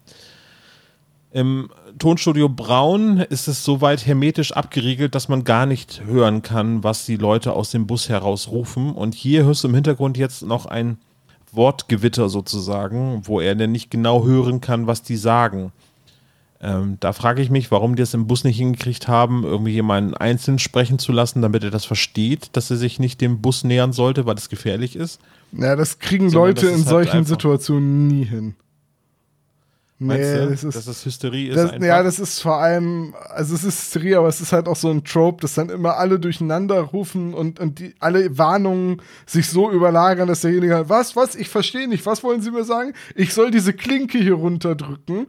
Ne? So, das ist halt, das ist halt einfach immer so. Ne? Und dann, ne? ja. Es muss halt dann jemand in so einer Situation sterben. Das ist dieser Hollywood-Trope. Ja, das ist so. Aber er funktioniert wirklich ganz gut, die Sterbeszene, weil es ist es ist ein bisschen random, irgendwie, was auf einmal halt dieser Bus für Fähigkeiten hat, weil German äh, berührt jetzt den Bus und seine Hand fängt an, sofort zu verfaulen, beziehungsweise erst irgendwie fällt das ganze Fleisch von seinen Knochen. Er hatte nur noch irgendwie einen Skelettarm äh, bis zu seiner Schulter und dann hört das auf irgendwie und der Rest des Körpers fängt an zu verfallen irgendwie, ne? Und daran stirbt ja. er. Wie, wie, hast du den gerade genannt? German. Heißt der nicht Erich? Erich Germann. Ach, Germann, er, Erich Germann, ach so, ja, okay. German. German, ja. Aber er, er, er, Deutscher geht nicht, Erich Germann, ja. Ich, ich musste gerade genau. nur an Uschi denken, die halt die ganze Zeit an Erich brüllt, was so der nächste große Scream-Moment ist. Nee, Gisela heißt seine Frau. Nicht Uschi? Ach nee, nee, Gisela. Ach, siehst du, jetzt weiß ich auch, wo meine ganze Namensverwirrung herkommt, weil du vorhin gesagt hast, Marie Bierstedt. Aber ich dachte, Uschi ja. wäre die Frau von Erich, aber das ist ja Nee, Uschi ist, glaube ich, die Schülerin, die vom schwarzen Tod quasi aus dem Bus Ja, das ergibt auch viel mehr Sinn, weil die Stimme halt deutlich jünger ist als die von Gisela. Ja. Genau. Aber was äh, Gisela dann quasi äh, rausschreit, äh, ist äh, Dorette Hugo natürlich ebenbürtig. Ja, also Marianne Roger, die haben wir vorhin, glaube ich, gar nicht erwähnt. Roger heißt sie. Ja, ich kann, genau, ich, wie spricht ja. man einen Nachnamen aus, der auf Doppel-E endet und ein Accent hat? Roger. Keine Ahnung. Ich weiß es auch nicht, aber ähm, das ist großartig. Also diese Inszenierung in diesem Hörspiel ist der Wahnsinn. Also ich muss auch sagen, ich hatte mir das dann angehört, es ist jetzt so ein übertriebener Scream Cream Moment, der einfach so da ist, aber ich hätte das, wenn meine mein Mann quasi so grausam vor meinen Augen sterben würde, wäre, wäre das, glaube ich, ein angemessener Schrei. Sozusagen. Ja, es ist, wie gesagt, ne, ähm, ich bin kein Fan von der Handlung, aber da kommen wir später zu. Aber ich bin ein riesiger Fan von der Inszenierung dieser Folge. Ja. Genau, also, im, also den Plot kann man jetzt quasi wieder parken. Jetzt geht es zur Trauung. Ähm, ich hatte mich ein bisschen hätte ich jetzt das, den Roman geschrieben, also wäre ich jetzt Jason Dark, dann hätte ich den äh, Pfarrer, den beide kennengelernt haben bei der Knochensaat, also der damals gesprochen wird von Ulrich Pleitgen, den hätte ich auch als Pfarrer für meine Trauung genommen, weil das ist für mich, wäre das so von der Romantik her eine, äh, eine gute Besetzung gewesen für den Pfarrer. Ähm, also wäre es jetzt meine Hochzeit, hätte ich jetzt den Pfarrer genommen, mit dem ich eine sehr große Verbindung habe zu dem Zeitpunkt, wo wir uns kennengelernt mhm. haben. So der ja auch nicht so weit weg irgendwie praktiziert. Ja, das wäre schon irgendwie, aber, irgendwie ganz cool. Aber letztendlich hat der Pfarrer in diesem Hörspiel auch nur einen Satz. Ja. Und, aber ja, so äh, storytechnisch wäre das irgendwie ganz cool, wenn das der Pfarrer wäre. Ja, ist er aber nicht. Ist vielleicht auch nicht seine Gemeinde. Ich wollte gerade sagen, darf der denn da überhaupt versteht. trauen oder muss der. Musst du halt anfragen, ja, glaube ich, ne? Dann braucht er eine Sondergenehmigung von, von, von der EKD. Und ja. den ganzen Papierkram, den wollten sie halt im Hörspiel weglassen. Ja, ist auch relativ kurzfristig die Hochzeit, ne? Aber sie kennen sich ja jetzt gerade erst seit äh, fünf Folgen und jetzt heiraten sie schon. Ja, gut, aber fünf Folgen ist ein Zeitraum. Das sind ein paar Monate, wird es Ja, okay. Genau so. Es ist jetzt auch nicht wirklich lang, um zu heiraten, aber. Ähm, ja, soll aber halten, aber die Ehe hält quasi bis zum Tod. oh Gott. Weil bis das der Tod euch scheidet, im wahrsten Sinne des Wortes, ne? Im wahrsten Sinne des Wortes, genau. Scheiße. Es ist ein bisschen böse, aber äh, ich habe auch bisschen. gehört, dass heutzutage bei kirchlichen Trauungen auch gar nicht mehr gesagt wird, bis das der Tod euch scheidet. Ist ja auch nicht mehr so richtig Zeit. Ne? Standesamtlichen, ne? Bei Standesamtlichen wird es auf jeden Fall nicht mehr gesagt. So, aber auch bei kirchlichen wird das, glaube ich, zunehmend weniger. Ja, wie gesagt, ist ja auch nicht mehr so richtig zeitgemäß. Ich meine, auch eine auch eine katholische Trauung kann man ja heutzutage auflösen vor dem Gesetz. So. Ja. Zumindest in, in Deutschland so ohne weiteres. Ja, genau. Also sie sind getraut, sie sind Herr und Frau Mallmann und äh, verlassen dann mit der Gesellschaft ähm, die Kirche. Und wo kommt jetzt das Zusammentreffen, das muss direkt vor der Kirche gewesen sein. Ich habe jetzt in meiner romantischen Horrorvorstellung gedacht, ah, der schwarze Tod kann bestimmt keine Kirche betreten, aber er kann davor warten. Ist das direkt vor der Kirche gewesen, oder? Ich schätze mal, ne? Die kommen raus und genau in dem Augenblick schlägt er zu. Halt, wie das Ende von GTA 4. Genau. Ja, also der schwarze Tod kommt, äh, schlitzt äh, Karin Mallmann den Bauch auf und verschwindet dann relativ schnell, ohne dass halt John Sinclair oder Suko darauf reagieren können. Man sollte vielleicht dazu erwähnen, dass John aufgrund der Feier nur sein Kreuz dabei hat als, als Verteidigung gegen die dunklen Künste und seinen äh, Koffer mit seinem Geisterjäger-Equipment hat er weiß magisch versiegelt in seinen Schrank im Hotelzimmer gelassen. Karin Malmann stirbt. Eine sehr wenn man das so betrachtet, sehr überraschende Konsequenz in dieser Folge, weil das ist jetzt jemand aus dem erweiterten Geisterjäger-Bereich, der jetzt wirklich stirbt in dieser Serie und das ist quasi ein Novum für die Serie. Also es gab ja dann immer Unbeteiligte, die gestorben sind, aber in dem Fall ist es jetzt jemand, der ja quasi schon mit zum Team Sinclair dazu. Ja, da gehe ich jetzt nicht so richtig d'accord, weil für mich ist äh, äh, Karin Mallmann, die ist genauso unbeteiligt, nur dass sie jetzt Will Mallmann heiraten sollte, weißt du? Wenn jetzt eine Sheila Connolly oder eine Schau oder so gestorben wäre, das hätte für mich einen Impact mhm. gehabt. Mhm. Aber Karin Mallmann, ne, ja. die sind erst seit fünf Folgen zusammen. Und, ja, das stimmt. Und sie ist jetzt auch nicht ja. wirklich viel aufgetaut. Ich glaube, Knochensaat und hier. Ja, Richtig. So, ne, also das ist halt, wen kann ich für die Dramatik töten, ohne dass ich später in der Erzählung ein Problem kriege, weil eine der zentralen Figuren fehlt. Ja. So, Im Horrorfilm wäre sie auch die erste, die stirbt. Ja, da hast du auch recht, ja. Aber es hat aber auf jeden Fall weitreichende Konsequenzen, was das Team angeht, weil Will Malmann leidet seitdem unter dem Tod seiner, seiner Frau. Dürfen wir da jetzt eigentlich spoilen und vorgreifen?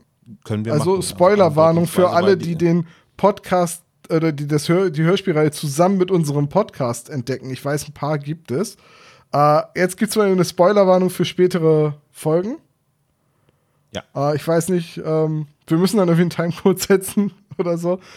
Mach Ja, ich, mach ich. Ja. Also, äh, also wann es auch wieder gefahrlos ist. Will Maimann, es gibt ja später noch eine Szene, wo er noch mal mit dem Geist von Karin reden kann. Ich weiß nicht mehr, in welcher Folge das war.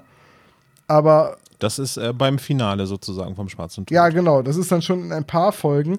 Aber Will Malmann wendet sich ja dann irgendwann ab, wird so eine Art äh, freischaffender Geisterjäger und wird doch irgendwann auch zu Dracula 2. Richtig, genau. Also soweit bin ich selbst das, nie gekommen. ich finde jetzt so seine, die Charakter, nee, das wird in den Hörspielen auch wahrscheinlich nicht mehr passieren. Ich, ich weiß nicht, wie viel Gast die jetzt geben, aber das ist ja in den Romanen auch irgendwann deutlich weiter als die Handlung, die wir jetzt in den aktuellen Hörspielen verfolgen. Ähm, aber es deutet jetzt schon an, wie Will Malmann eigentlich so tickt.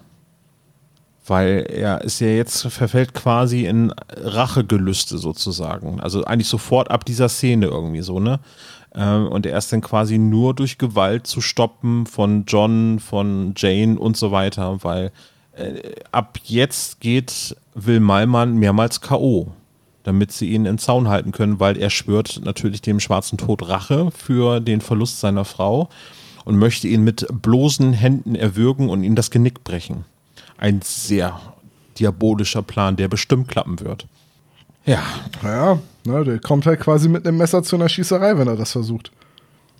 genau. Ähm, also, genau. John haut ihn jetzt schon K.O., ne? Und die fahren dann, wollen erstmal zum Hotel fahren, glaube ich, ne? Naja, die bereiten sich jetzt quasi auf den, auf den Kampf vor. Sie wollen jetzt ihre Ausrüstung holen und so. Mhm, Genau, weil sie sich relativ sicher sind, dass ähm, der schwarze Tod nicht zum letzten Mal angegriffen hat in dieser Nacht oder an diesem Tag. Und ähm, bei Tonstudio Braun gibt es jetzt noch eine Szene in dem Sumpf, dass die gemeinsam quasi im Sumpf versinken. Nur mit äh, dem Kreuz kann der magische Sumpf auf einmal besänftigt werden, weil der Boden ist kochend heiß und dann droht äh, Frank äh, ähm, Platten fast da drinnen zu versinken. Und ähm, das wird jetzt so ein bisschen gekürzt für die Handlung im Hörspiel, aber ich finde es sehr, sehr spannend gemacht, weil im Prinzip teilt sich die Gruppe jetzt so ein bisschen auf. John ist mit, äh, Will Malmann ist K.O. Der ist erstmal außer Gefecht gesetzt. Und äh, wie ist es denn? Das muss ich jetzt mal eben zusammenkriegen.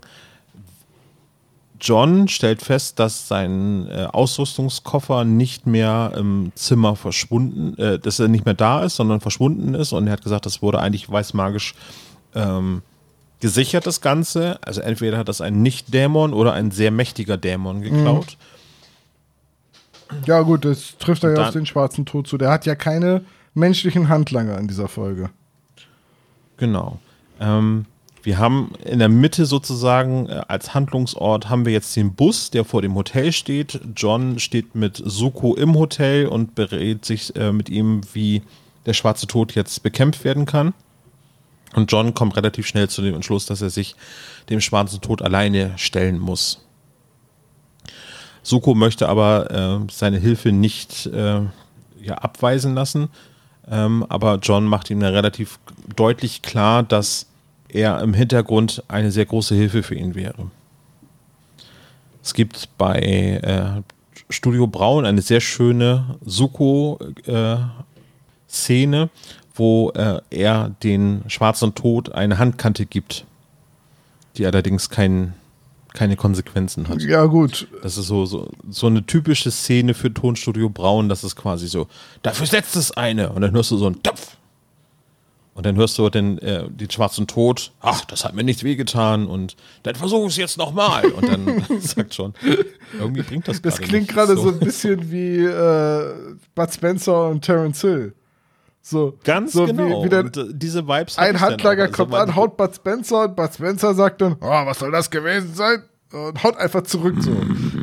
Genau, noch so ein Knurren dazu, genau. Ja. Ja. Also, das musst du mir mal eben helfen. Wo sind denn jetzt Bill und Jane? Äh, die passen die sind auf, im Auto ja, ja, die mit. wollen Will zum äh, Hotel bringen, die passen auf ihn auf, ne? Und warum ist John denn schon früher beim Hotel? Weil der sich Ist vorgelaufen. Hat? Ah, Die, mussten, okay. die anderen mussten erst noch zum Auto, weil sie ja Will sonst die ganze Stück hätten tragen müssen. ah, Und John ja, ist zu okay. Fuß, also so stelle ich mir das zumindest vor. Ich weiß nicht, ob es genau so erklärt wurde. Ja, Ja. Und, und John läuft dann Genau. einfach zu Fuß und ist deswegen schneller. So, Will erwacht aus seiner Ohnmacht und reißt sich los und möchte jetzt wirklich noch einmal den schwarzen Tod das Genick brechen. Wird dann aber gestellt von Bill äh, in einem recht netten Gespräch. Und dann schleicht sich Jane Collins von hinten an und schlägt Will mal mal nieder und rettet ihn dadurch quasi das Leben.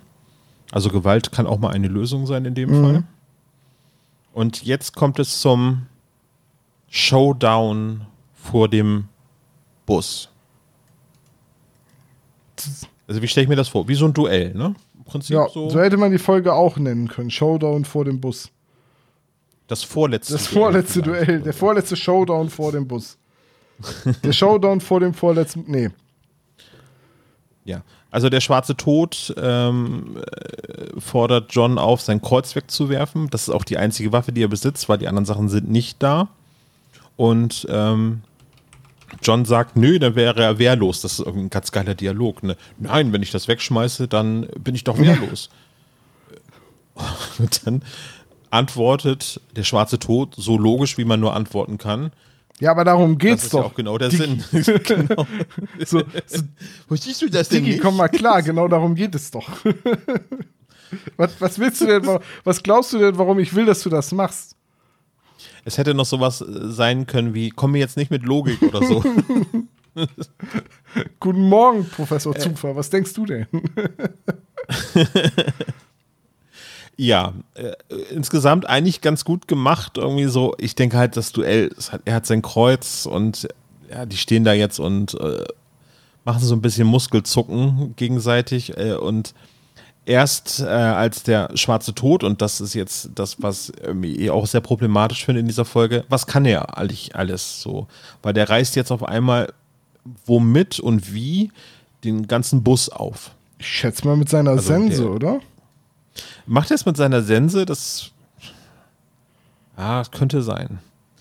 Aber so auf einmal so, okay, der Bus, der ist irgendwie magisch ver versiegelt gewesen, irgendwie, und wenn du das anfasst, dann stirbst du und jetzt macht er das Ding auf und holt sich mal eben so random äh, die Uschi raus aus, aus den Schülerinnen und Schülern und benutzt sie als Druckmittel und da ähm, ja, lässt sich John durch erweichen, ne? Also ist jetzt Ja. Ja, ja. Eigentlich sehr. Es ist sehr, halt der Trick, der äh, bei John immer zieht, Unbeteiligte reinziehen, so dass er gezwungen ist, halt, weil er ja der Gute ist, zu sagen, ja, dann muss ich mich jetzt ja ergeben, weil. Ne? Ähm, also er wirft sein Kreuz weg äh, und ist jetzt eigentlich, es droht eigentlich quasi so weit zu eskalieren, dass John jetzt dem schwarzen Tod unterliegt. So. Also so ist das jetzt gestellt, aber er wirft natürlich das Kreuz so weit nach hinten zu den Treppen des Hotels, damit Suko ihn später damit helfen könnte. Und jetzt kommt Kommissar Zufall noch ins Spiel. Ähm, wir haben ja noch Bill und Jane, die quasi im Rücken des schwarzen Tods sich jetzt in diesem Waldstück befinden und die finden auf einmal den Ausrüstungskoffer von John. Und ähm, wir müssen uns John unauffällig bemerkbar machen, sagt dann Bill Connolly. Und fangen an zu winken. John sieht, sie, äh, sieht Bill im Hintergrund auch winken. Und Jane Collins sagt es in einer Lautstärke: Ich glaube, er hat uns gesehen. Wo ich dann denke, so, Alter. Sie sind sehr weit weg und der, der schwarze steht- Tod hat keine Ohren, also. Äh,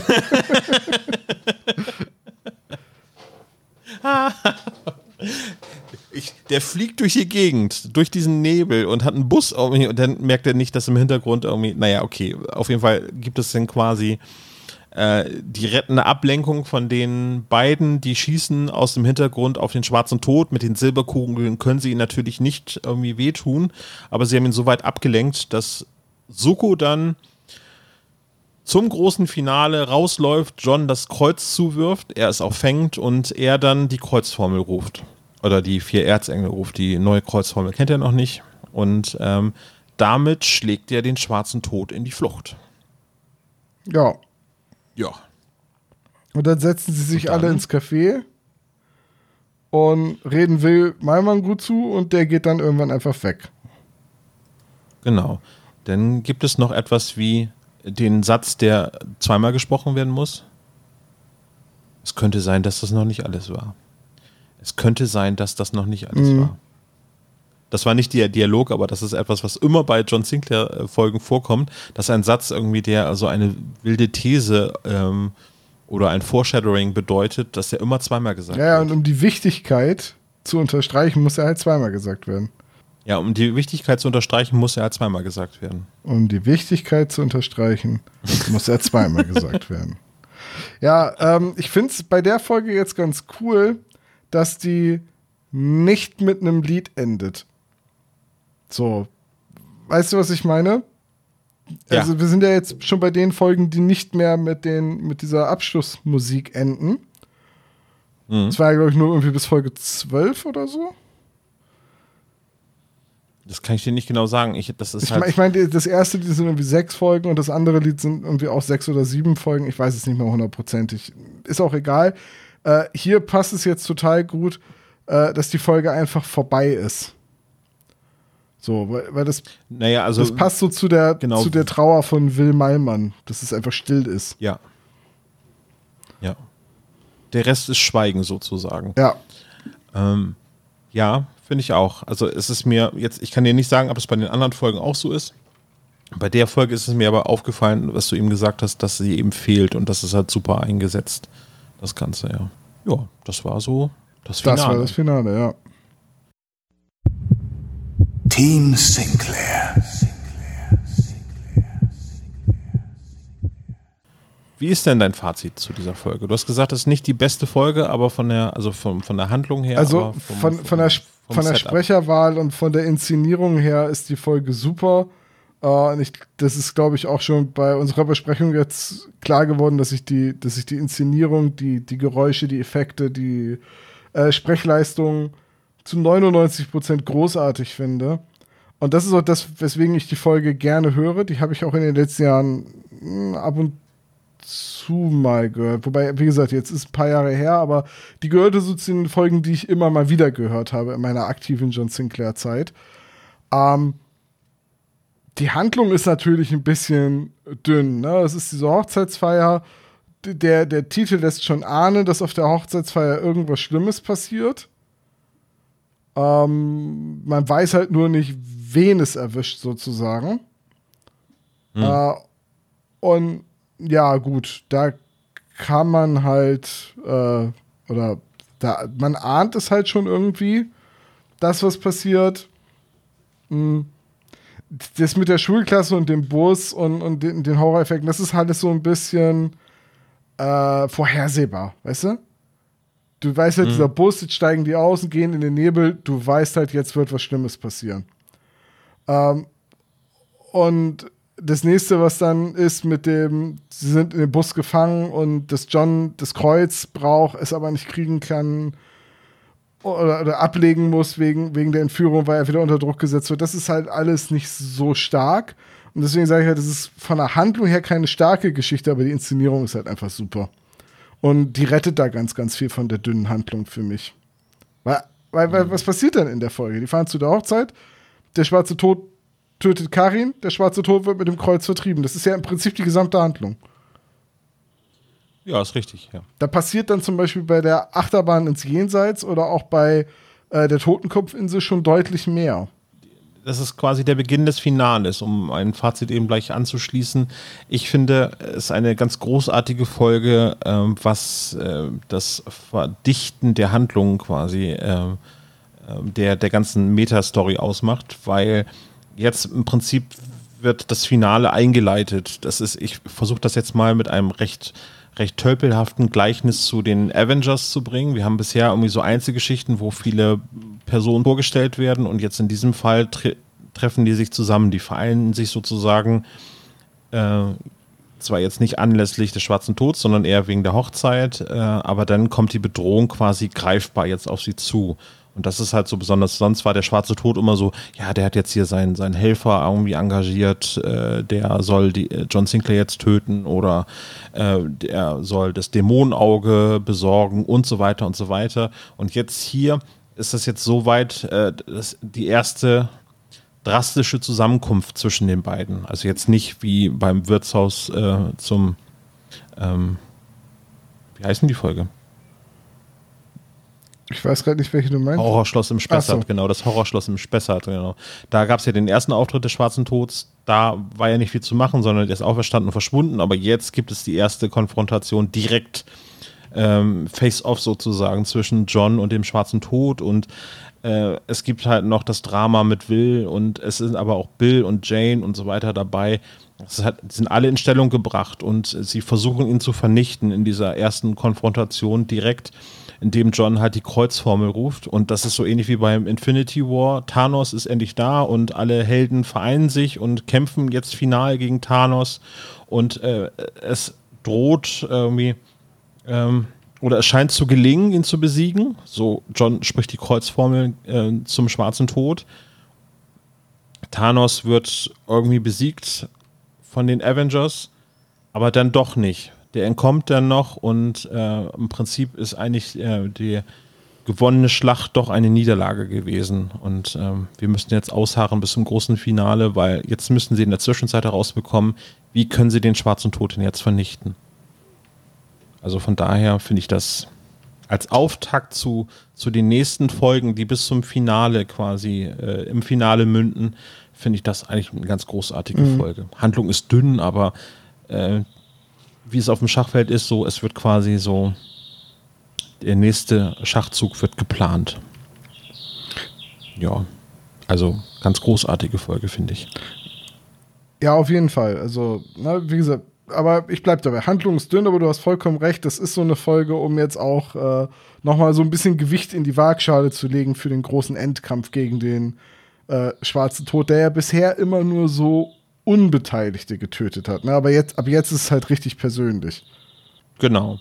Und jetzt ist es noch, ist mal, die Nachfolger sind noch gar nicht benannt und so weiter, sondern man freut sich jetzt so, okay, jetzt, wie geht's jetzt weiter mit dem Schwarzen Tod? Und was in den nächsten Folgen so passiert, ist dann quasi auch nicht mehr viel Monster of the Week, sondern es führt alles jetzt Richtung Finale. Mhm. Ja. Gut. Team Sinclair. Team Sinclair. Was haben wir denn für eine Challenge, Tom? Ja, das ist eine gute Frage. Ähm, hattest du eine, eine Idee? Ich hatte verschiedene Ideen, weil ich gerade es ganz markant finde, jetzt zwei Scream Queens in diesem Hörspiel gehört zu haben. Äh, wäre natürlich die Challenge, irgendwie zu sagen, wer ist denn die beste Scream Queen in der John Sinclair-Reihe? So, welche äh, Person hat bisher den besten Schrei abgelassen? So, wenn man jetzt die ersten 19 Folgen betrachtet. Was wäre da die Top 3? Ja. Könnte man so benennen. Und, und ich hatte die Idee auch so in Richtung Scream Queen. Und zwar, was könnte John eigentlich noch so für Quartetts an Namen schreien, wenn er sein Kreuz zückt? Agneta. Benny. dann hat er wieder ABBA angerufen. ja, sehr gute Challenge. Ja, das sollen sich dann die äh, Team Sinclair für die Folge das Buch der grausamen äh, ähm, Träume, so heißt es. Buch der grausamen Träume. welche Challenge sollen sie denn jetzt machen? Welche vier Namen man rufen kann oder wer die beste Scream Queen ist? Ich würde sagen Flip a Coin, aber ich finde das eigentlich lustiger mit den alternativen Erzengeln, die äh, herbeigerufen werden. Okay, ich, dann bin ich sehr gespannt, auf welche Ideen ihr kommt. Welches Quartett an Namen könnte John noch schreien, wenn er sein Kreuz zückt? Das dürfen aber auch gerne die vier großen Scream Queens der Serie sein. das wäre noch viel lustiger. Dorette! Jutta! Gisela! ja, sehr gut. Gisela. Vor allem, wenn diese Geistergestalten, also ich stelle mir es ja immer so vor, dass dann quasi die, die Geistergestalten der Erzengel aus dem Kreuz herauskommen, wenn dann irgendwie so eine Gisela mit so einem Nudelholz rauskommt. oh oh. dann würde ich als schwarzer Tod aber äh, Beine machen. Ja, welche Fähigkeiten hat der schwarze Tod? Das ist noch nicht so ganz in Stein gemeißelt. Ne? Der kann ja mal mehr oder mal weniger. Das wollten wir vielleicht nochmal jetzt am Ende nochmal ganz kurz beleuchten, weil das hatten wir vergessen ja. vorhin. Weil er kann so Nebel herbeibeschwören, er kann sich teleportieren oder fliegt er halt einfach rasend schnell hin und her zwischen den beiden Orten ich habe es nicht verstanden. Irgendwie schon. Oder er ist irgendwie an zwei Orten gleichzeitig oder er kann sich sehr schnell bewegen oder er muss so ein bisschen äh, wie Dr. Manhattan nicht äh, die gesamte Aufmerksamkeit seiner Existenz an einem Ort bündeln, sondern kann so hin und her reisen. Hm. Ich weiß auch nicht. Ähm, wie gesagt, ich habe halt beim Schwarzen Tod immer das Gefühl, der hat halt immer gerade so viel Kraft und Power, wie es äh, für die Handlung gebraucht wird. Mhm. Ja, ich glaube auch, dass er als Erzschurke so auch erstmal entstanden ist während der Geschichten, so dass er noch keine fertige Agenda hatte. Das finde ich bei den nächsten Erzschurken dann schon deutlich gefestigter, was die Fähigkeiten angeht, so. Ja. Ja. Gut. Wir werden es beobachten bis zum Finale. Dann äh, hat sich das Finale geklärt, welche Fähigkeiten der schwarze Tod denn hatte. Aber Dafür äh, haben wir noch ein paar. Ich wollte gerade sagen, das ist noch ein bisschen hin. Ein bisschen, genau. Wir sind also für heute raus. Das war Team Sinclair mit der Besprechung der Sensenmann als Hochzeitsgast. Tom, vielen Dank für die launige Besprechung und euch vielen Dank. Ja, vielen lieben Dank äh, für die Frage, ob ich einspringen kann. Äh, hat großen Spaß gemacht. Ich mag die Folge sehr. Und ich mag auch die nächsten beiden Folgen, die kommen sehr gerne. Und deswegen bin ich sehr gespannt drauf, was dann unsere Nachfolgeteams dazu sagen. Ich bin auch sehr gespannt. Ich kann sein, dass ich bei den, einer der nächsten beiden schon wieder mit dabei bin. Ja, dann, dann versaust dann nicht, ne? Nee, ich, ich gebe mir Mühe. Aber die Geschichte, die ich besprechen werde, die mag ich auch sehr, sehr gerne. So viel kann ich schon mal sagen. sehr gut. So, ich schnappe mir jetzt noch ein gutes Buch, damit ich gut träumen kann und bis zum ja, nächsten Mal. Ja, ich lege mich Ciao. jetzt wieder in eine Wanne voller Eis. Alles klar, Peer. bis dann. Ciao.